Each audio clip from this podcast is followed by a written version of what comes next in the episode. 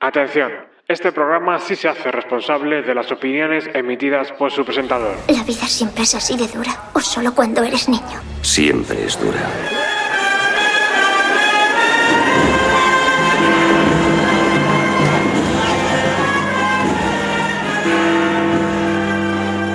Bienvenido a los 90 con Roberto Martínez. ¿Qué tal, amigas y amigos de los años 90? ¿Cómo estáis? Espero y deseo que estéis muy muy bien. La familia de patrocinadores poco a poco va creciendo y se suman Alejandro Gómez y Barón72. Ellos, junto a las personas que ya nos patrocinan, son el verdadero motor de Bienvenida a los 90 porque como sabéis no hay ninguna marca ni emisora que apoye nuestro trabajo. Estamos en manos de nuestros oyentes y gracias a eso podemos emitir libremente. Si quieres unirte, ya sabes, botón azul de iVoox y tú decides la cantidad. Now, here comes the music. Everybody's voting for the friendly voice of radio, the people's choice. Hoy he preparado un programa simpático y la verdad es que no quiero que se entienda mal. Es un ejercicio sano de retrospectiva para ver cómo algunos críticos musicales vieron discos que con el paso de los años se han convertido en verdaderos iconos. Y me gustaría aprovechar este programa para comentar el excelente nivel de críticos de nuestro país a lo largo de los años 90. En estos días he podido recuperar y leer muchas críticas de discos y os lo aseguro, no es nada fácil transmitir lo que un álbum lleva dentro tras sus primeras escuchas, ellas y ellos casi siempre lo conseguían y además nos añadían valiosa información. Dicho esto, los críticos también son humanos, y un mal día lo puede tener cualquiera, pero cuando éramos adolescentes y leíamos una mala crítica en una de nuestras revistas favoritas, nos podía condicionar la compra de ese disco.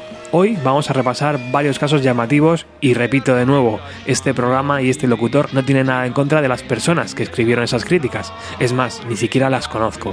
Vamos a empezar por la revista Rock Deluxe número 109, junio del año 1994. En su página 58, Nando Cruz escribe lo siguiente sobre el disco Super Now de Soundgarden.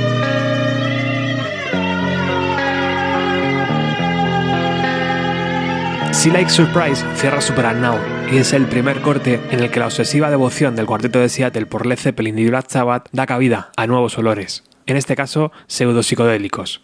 Hasta ese momento, otras 15 variaciones impersonales, como las que Soundgarden nos venían obsequiando desde su debut en 1987 con aquel Streaming Live, tercera referencia del sello Sub Pop. Como cabía de esperar, la gran novedad de los Soundgarden de 1994 reside en el nuevo look de Chris Cornell, ya que sus gorgoritos jevilones siguen siendo patéticos y los riffs de Quinta Gill se repiten más que martes y 13.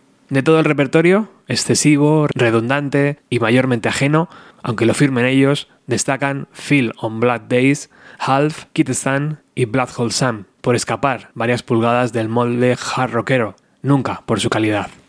Cuando la pregunta clave debiera ser cómo han conseguido tanto prestigio grupos estilísticamente tan retrógrados, reaccionarios y obsoletos como Soundgarden o Alice in Chains, yo prefiero agradecer a Super esa obsesión por autoencarcelarse, demostrando de paso que Pearl Jam, a pesar de los reacios, son otra cosa. Nando Cruz.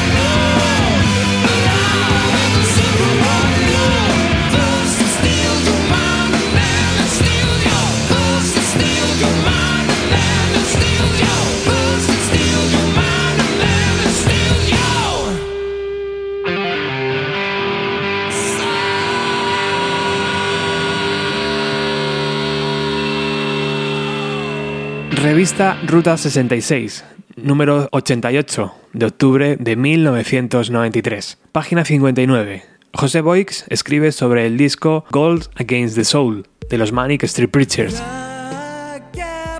Los promocioneros dicen que aunan a The Clash, a The Who y a Queen, pero algunos críticos dicen que son el peor grupo del mundo. Aunque la primera comparación es harto improbable de parecerse a alguien, sería a los chicos de Freddie Mercury. Vamos a dejarlo en que los Manic son una panda de fantasmones, a los que en su segundo disco se les ve definitivamente el plumero. Previsibles nota a nota y con una imagen de perversos, según el diseñador de moda. Su pseudo hard gritón me hace repreguntarme qué interés tiene dedicar tiempo a una banda cuya carrera está tan escrita de antemano. Empezaron su carrera envueltos en un concepto sospechosamente elaborado, y el presente paso hacia la fama no hace sino confirmar que quieren ser los Guns N' Roses británicos. Espero que le saquen mucho provecho a los discos de oro que les están esperando. Mientras tanto, pueden olvidarse de mí. José Boix.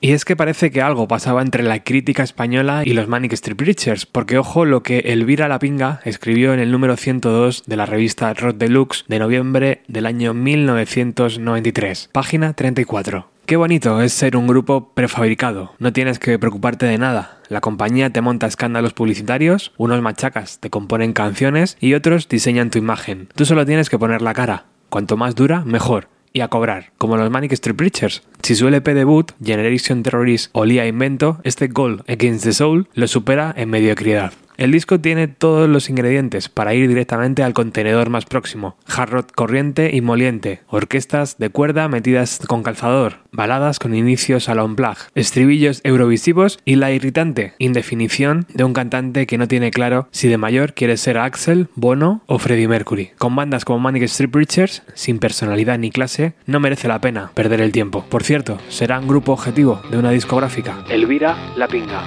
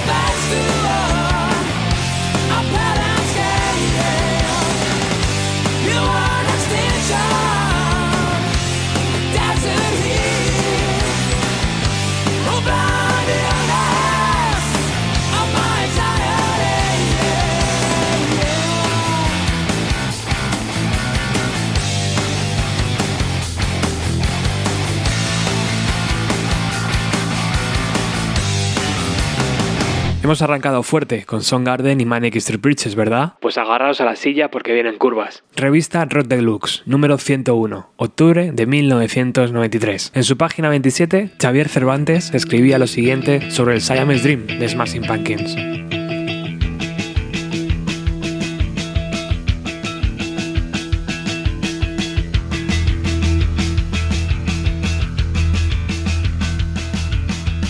A Billy Corgan no le falta talento, pero le sobra buena prensa. El primer disco de Smashing Pumpkins, Geese, recibió tal cantidad de críticas positivas y de buenos augurios que ahora todos aquellos que depositaran su confianza en el grupo de Chicago no tenían más opción que volver a deshacerse en elogios. Viene a ser lo que le pasa a ese jugador de póker que a pesar de ir de farol no puede echarse atrás porque la apuesta ha llegado a un punto de no retorno y espera que nadie advierta su estratagema. Por eso Cherry Rock, primer single del nuevo disco, pegó un brinco hasta el puesto número uno de las listas independientes británicas y preparó el terreno para que Siamese Dream desplazara al debut de Björk. Evidentemente, no hay que atribuir toda la culpa a los medios. Smashing Pumpkins no son un grupo mediocre, pero el intentar abrazar demasiadas referencias, su pretendida solidez se resiente. Billy Corgan es un hábil e irregular compositor, capaz de componer en un mismo disco un brillante arranque en los temas Cherry Rock y Quiet, interesantes e intermitentes juegos melódicos, un espléndido y extraño corte de 8 minutos que empieza con una furia rítmica similar a la de Therapy, patosas aproximaciones a sonidos pseudo-psicodélicos como Soma pretenciosos arreglos de cuerda en Disarm y lamentablemente una serie de tics setenteros más o menos camuflados bajo la producción de Batch Big. Todo ello presidido por esa distorsión tan efectiva como efectista que parece el salvoconducto indispensable para franquear las puertas del cielo in. No hay para tanto, vamos. Javier Cervantes.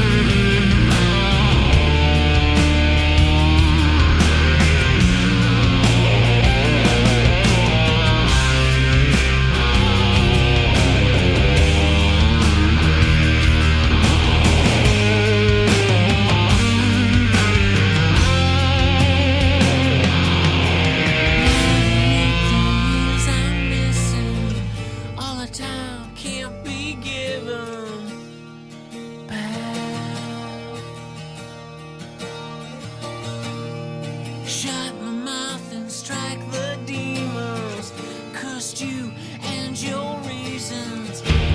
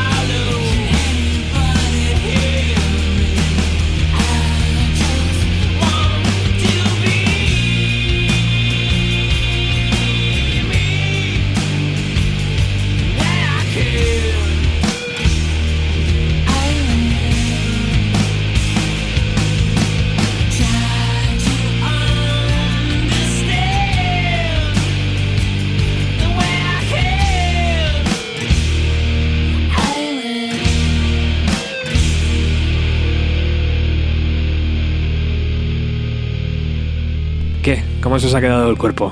Bueno, comentar que toda esta información la he sacado de mi colección de revistas, la que se centra en ejemplares, como veis, de Rock Deluxe, también del Ruta 66, Mundo Sonoro, El País de las Tentaciones y Popular 1, todos ellos comprados en los años 90. En El País de las Tentaciones y en el Popu no he logrado encontrar una crítica rara o extraña como la que estamos escuchando, o por lo menos en los números que yo tengo. Vamos ahora al Mundo Sonoro número 43, de julio y agosto del año 1998, donde David Brock habla del disco Adore de Smashing Pumpkins. Twilight fades through blistered Avalon.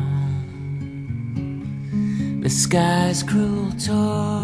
A Billy Corgan le pierde su insoportable vanidad, a él y por consiguiente a su banda. Digámoslo ya, Smashing Pumpkins es un grupo que da muchísima rabia. Por momentos hemos llegado a odiarles. Corgan deshojó la margarita, prepotente, ambiciosa e hiperbolada, y surgió Melancholy and the Infinite Sadness, más conceptual, épico, faraónico, egoísta, engreído y cargante que otra cosa. El tercer disco de Smashing Pumpkins, aun gozando de momentos de inspiración, le perdía el conjunto. Demasiado recargado, pomposo y embriagador. Tuvimos indigestión de calabazas. Y aunque nada ha cambiado, a nivel personal, Billy Corgan sigue siendo un cretino, la mutación en el terreno musical merece un golpecito en la espalda. ¿Por qué? Sencillamente porque Adore me parece un disco inmenso, desprovistos de una vez de todas las calamitosas empujes heavy guitarrísticos, las estructuras hour sinfónicas y los medios tiempos tendenciosos. Léase baladas, Teenagers. Los Smashing Pumpkins de Adore han demostrado que se puede hacer daño sin levantar la voz. Han encontrado el punto intermedio en la difícil adaptación tecnológica. No hay sensación de ridículo ni oportunismo. Han domesticado el volumen de la guitarra y han enfilado la autopista pop. Oscuro, dramático, nocturno, incómodo y afligido. Tremendo e inesperado. Así es como se recupera el crédito.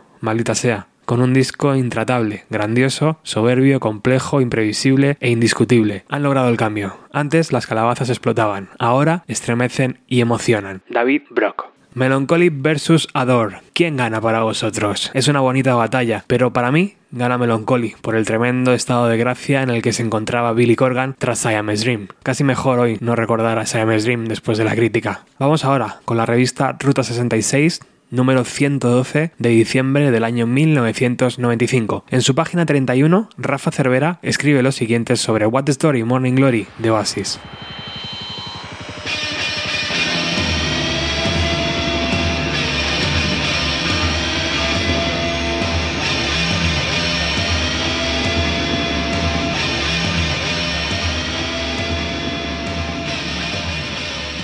Para mí, el mejor pop británico no lo hacen ni Oasis, ni Blur, ni Ecobelly, ni Cash, ni Menswear. En todo caso, Elástica, pero sobre todo el grupo de pop 100% inglés que existe ahora mismo son los Special Boys. Por supuesto, tal afirmación me costará la excomunión, el carnet de crítico creíble y escribir 100 veces el estribillo del Loudmouth de los Ramones. Y yo me pregunto una cosa, ¿por qué me tengo que callar la boca cuando llevo meses escuchando de todo acerca de la grandeza de Oasis? No, no, no y cien mil veces no. Puedo entender a toda la nueva generación de amantes del rock, los que en su día no pudieron conocer a los Beatles, a los Stones, T-Rex, a Sex Pistol, a Gary Glitter e incluso a los primeros Stone Roses, quedándose boquiabiertos ante la maña de los hermanitos Gallagher. Y espero que ellos entiendan que yo, en medio de este cursillo intensivo de historia del pop, solo puedo decir que A. Oasis tienen una buena colección de discos, B. Oasis le sacan un gran partido a su colección de discos porque estos que duda cabe, se les han metido en los huesos. C. Oasis elevan el copiado a unos niveles insospechados. Hacen lo que ya está hecho sin preocuparse demasiado por quitar o poner nada. Pero con tanto tino que a ver quién es el guapo que le dice nada. Me parece muy bien este Morning Glory, muy bonito.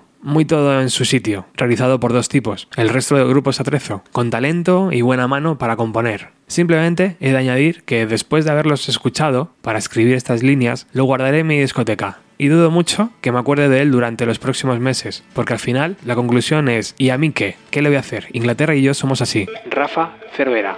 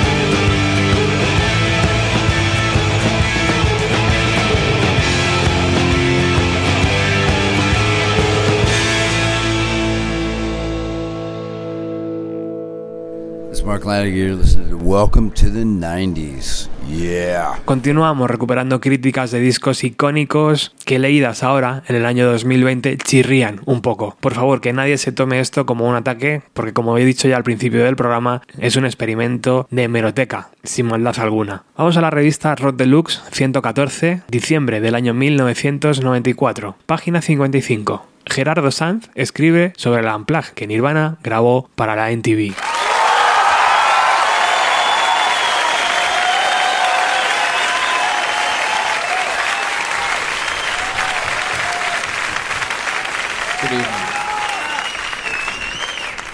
Soy de los que piensa que morir es triste en general y que morir es, de hecho, una de las peores cosas que puede pasarte en la vida. A Kurt Cobain le debió parecer que muriéndose salía ganando, pero eso yo no lo sé. No sé si salió ganando, ni siquiera sé si le parecía lo que creemos que le debió parecer, aunque no me importa demasiado, la verdad. Lo que sí sé, lo que creo, al menos, es que Smell Like Teen Spirit es una gran canción. Es más, creo que es la canción más emblemática de la década en curso. Lo que también creo es que Kurt Cobain, pese a Smell Like Teen Spirit, era un compositor muy limitado y un cantante mediocre, y que Unplugged y New York no esgrime demasiados argumentos en contra de esta convicción. Básicamente porque, pese al cello de Lori Goldstone y a la coproducción de Scott Litt, el formato acústico no le hace ningún favor a Damn, Polly, On a Plane o Something in the Way. Y no le hace ningún favor no me refiero a que así, desnudas, se pueda calibrar su calidad real, como no creo que se lo hiciera a Foro de John Spencer o a Rubber Girl de Bikini Kill. Y porque ya sabíamos que About the Girl, All Apologies y en menor medida Penny Royalty y Come As You Are forman parte de lo mejor de Cobain. Y luego están las versiones de los Baslins con Novoselic al acordeón, The Man Who Sold the World de Bowie y a priori y a posteriori la partitura más brillante, Oh Me, Plateau y Like a Fire de los Meat Puppets con Kurt y Chris Kirwood alternándose a la guitarra y al bajo. Y Where Do You Sleep Last Night de Led Belly. Las veo a las versiones más sentidas que reivindicativas, pero nunca extraordinarias, sino consonantes, con un disco y un vídeo que cumplirá su misión de sacaperras post-mortem y de despertador de nostalgias necrófilas. Gerardo Sanz.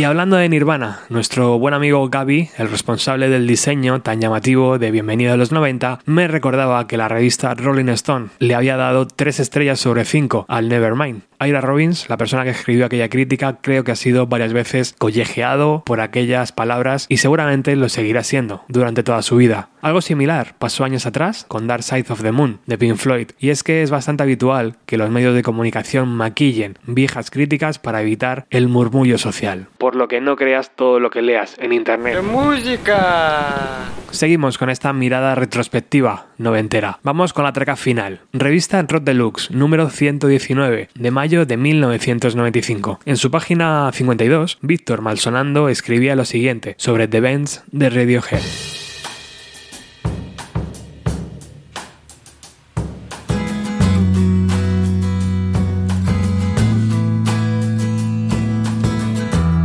Tom York es ya, entre suicidios y desapariciones, una de las pocas estrellas pop con el carisma necesario para aparecerse en esas tan habituales entrevistas con la prensa inglesa, donde se habla de absolutamente todo menos de música. Hacen bien, una canción como My Iron Land no la escribe, un idiota, y The Benz deja bien claro que las letras son la mejor baza de Radiohead, pero inevitablemente el nuevo estatus de Tom convierte a su grupo en algo que no es, del mismo modo que el éxito desbordado de la canción Creep convirtió al resto de Pablo Honey en las 11 canciones más sobrevaloradas del 93. Me explico, The Benz, aun siendo un sólido paso adelante para la banda, no contiene nada extraordinario, aunque se empeñen en repetir que contrataron a John Leckie por su trabajo en Real Life de Magazine, la primera escucha ya desvela que su nuevo sonido es un híbrido entre la épica Unfortical Fire y el rock mecánico del Autumn Baby y Europa. Ya no hay rastros del indie pop ni del glam descarado de How Do You, pero la sombra de U2 permanece, salpicada ahora por alguna guitarra a lo Nirvana. Aún así, las melodías son muy suyas y canciones tan redondas como Black Star o Jazz auguran un futuro opuesto entre las stadium bands capaces de mantener la dignidad. Víctor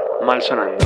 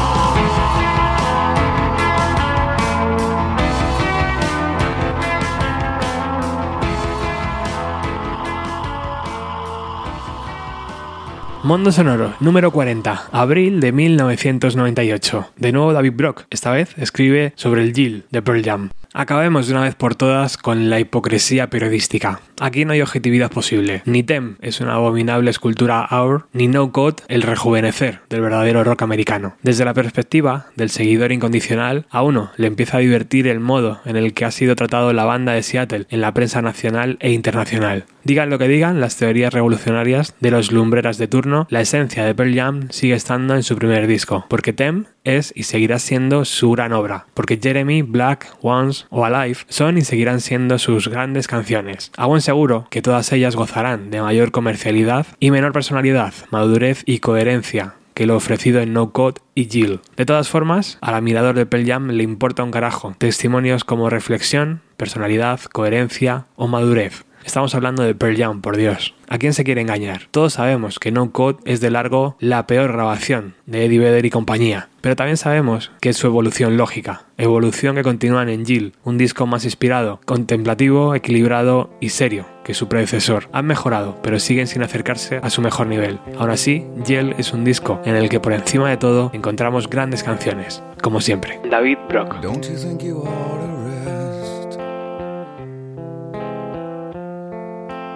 Don't you think you ought to lay your head down? Don't you think you want to sleep? Don't you think you ought to lay your head down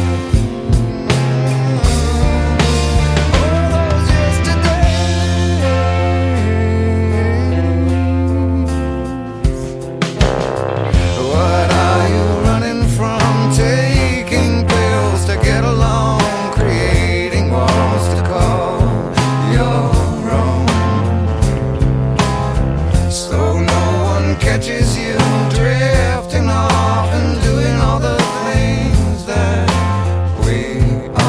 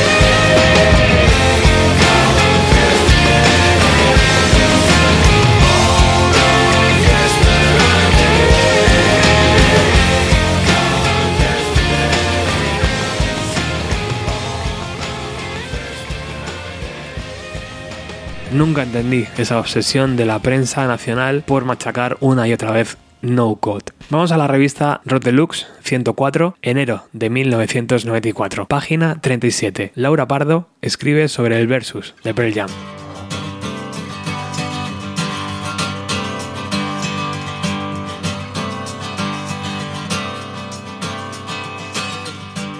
Pearl Jam, el blanco constante de acusaciones de oportunismo desde que salió su LP debut. Es un grupo que todavía no ha sido capaz de transmitir a sus discos la potencia de sus conciertos. No lo consiguieron en Tem y tampoco lo han conseguido en su segundo álbum. Después de haberles visto en directo, sus canciones en vinilo te saben a poco, no convencen. A pesar de todo, este disco tiene buenos temas, mucho más crudo que Tem. Parece que casi los dos años que han pasado desde la salida del primero hasta ahora no han afectado a la vida de los miembros de Pearl Jam en una manera demasiado positiva. La ausencia de optimismo y el sentimiento de frustración se desprende de la mayoría de los temas. O no les ha gustado la experiencia de la fama o han tratado de mostrar que el hecho de estar en una multinacional no conlleva conformismo. ¿Quién sabe si no se trata solo de una pose? Si lo es, Pearl Jam engañan muy bien. La rabia, la impotencia y la frustración que se esconden en versus parecen arrancadas de las entrañas más profundas del grupo.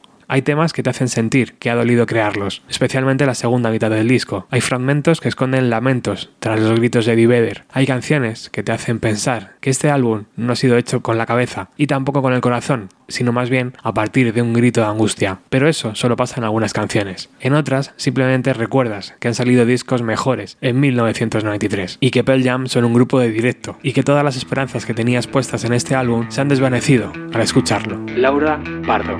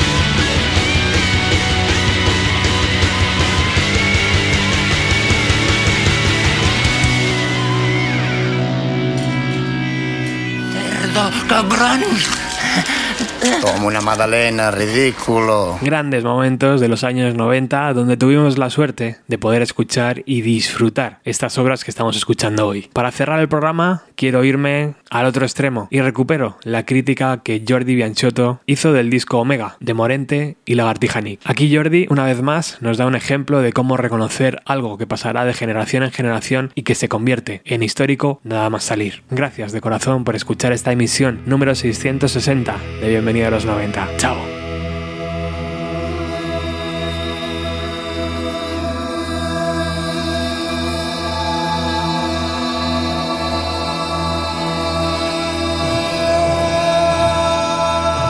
La asignatura pendiente del cantador granaíno era a todas luces el coherente encuentro en los textos lorquianos, los de Poeta en Nueva York, visionado apocalíptico de miserias urbanas ideado en la megaurbe tras el crack de 1999 y partituras de Leonard Cohen, admirador confeso del poeta. Al casi inabordable surrealismo de la obra de Lorca correspondía un encuadre sonoro rupturista, excéntrico y vanguardista, el que se impone en Omega, un disco trascendental y capital cuya unión de cante hondo y electricidad no debe ser malinterpretada a primera vista. El último Scott Walker, de Amanda Galas, Tricky o Sepultura se le acercan en esencia e intenciones, más que Triana o Ketama. Abre fuego Omega, Requiem en alarmista crescendo de 10 minutos y emblema del diseño conceptual del álbum. Guitarra flamenca de Miguel Ángel Cortés y coros y palmas de Antonio Carbonell y El Negri, dando cancha a unos lagartija Nick que esparcen toxicidad tras y se crecen junto a un morente rendido a las aterradoras viñetas lorquianas. Un clímax abrumador servido como carta de presentación. Situarlo al final del disco hubiera sido más, más sensato,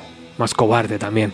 Y que advierte al oyente, aún estás a tiempo de cambiar este CD. Abrumador, pequeño vals vienés, respuesta a Take This World de Leonard Cohen. Da un respiro. Acordeón, percusiones y contrapunto creíblemente racial a la reluciente versión del canadiense. Y el pastor Bobo, como en las ramas, o la Aurora de Nueva York, con Vicente Amigo, reflota a un morente más ortodoxo dentro de su proverbial transgresión. Esta se hace más palpable en la reconstrucción de First We Manhattan, incendiaria declaración ideológica penetrante entre espasmos guitarrísticos, intimidantes lagartija Nick frente a la calidez flamenca de Cañizares y con el beneplácito de Alberto Manzano, adaptador también de los textos de Priest, sacerdotes, originalmente en la voz de Judy Collins. Aquí, con mano a mano, guitarrero de Tomatito y Montoyita. Y Aleluya, catarsis con coros liberadores. Las brutales mutaciones de vuelta de paseo, este alarmante asesino por el cielo, surgido de la bacanal eléctrica y Ciudad sin sueño, resumen la voluntad revolucionaria de un álbum fundamental, sin rodeos, histórico. Jordi Bianchotto.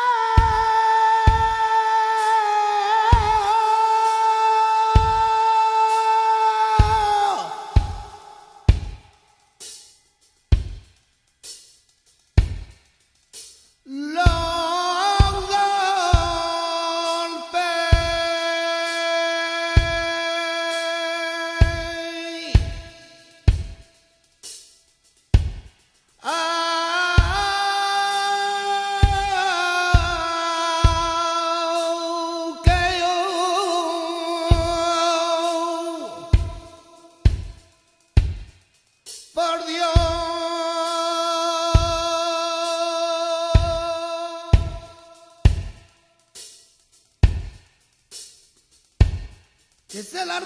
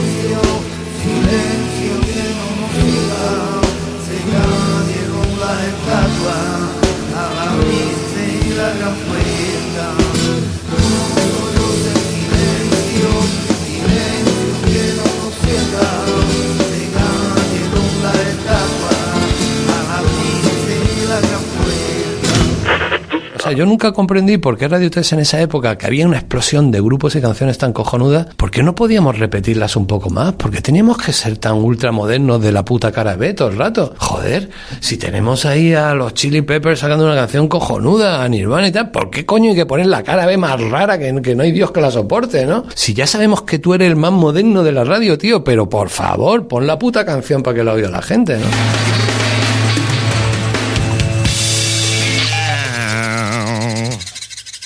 Bienvenido a los 90 con Roberto Martínez.